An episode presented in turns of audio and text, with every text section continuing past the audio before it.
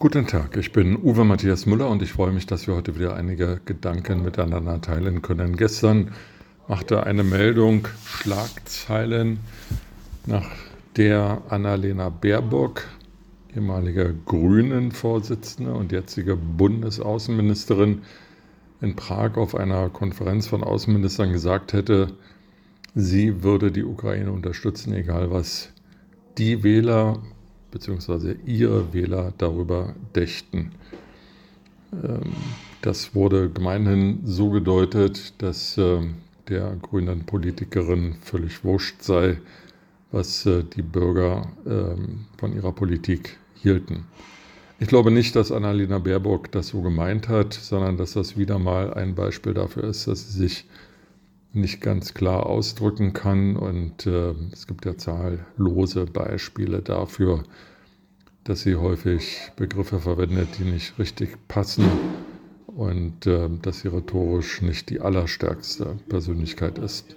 Und ich hoffe, dass sie sich in diplomatischen Gesprächen mit erfahrenen anderen Berufskollegen von ihr, also Außenministern, dann doch äh, trefflicher ausdrücken kann. Entscheidend ist aber, dass insgesamt die Zufriedenheit der Bevölkerung mit der aktuellen Bundesregierung ähm, sehr schlecht ist. Also viele Bürger äh, finden die Arbeit der Ampelregierung ungenügend und auch die handelnden Personen, ob Christian Lindner, Robert Habeck oder Olaf Scholz sinken in der Gunst der Wähler. Einzig ihre eigenen Parteien oder ihre eigenen Parteianhänger sind noch hinter der Regierung bzw. hinter den Spitzenpolitikern stehend.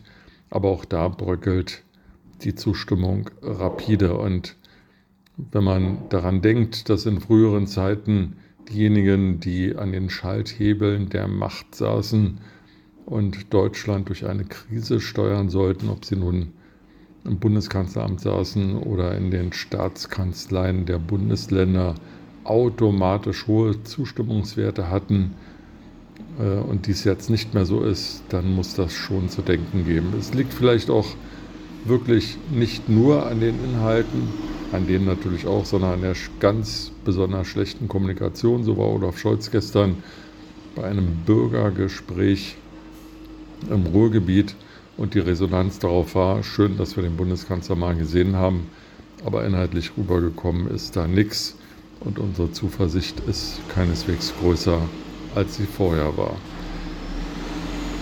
Die Spitzen der Parteien, die äh, die Bundesregierung bilden wollen, in den nächsten Tagen in einem Koalitionsausschuss nun endlich das Entlastungspaket beschließen und dann vorstellen.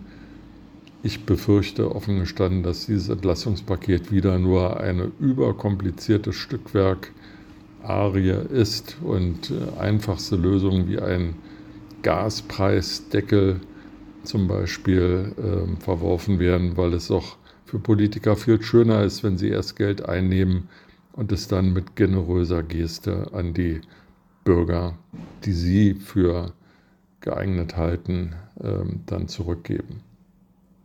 Insgesamt, und das ist noch viel schlimmer als die geringen Zustimmungswerte für die Bundesregierung, ist das Vertrauen der Bürger in den Staat ähm, im Sinkflug. Äh, nicht mal mehr jeder dritte Bürger glaubt daran, dass äh, dieser Staat funktioniert.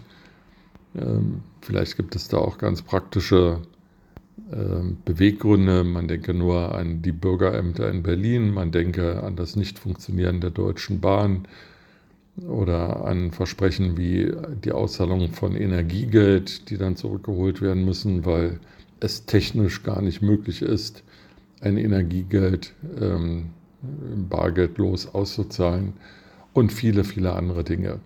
Pflegesituation, Zustand der Krankenhäuser, Landarztmangel, Lehrermangel und so weiter und so weiter und so weiter.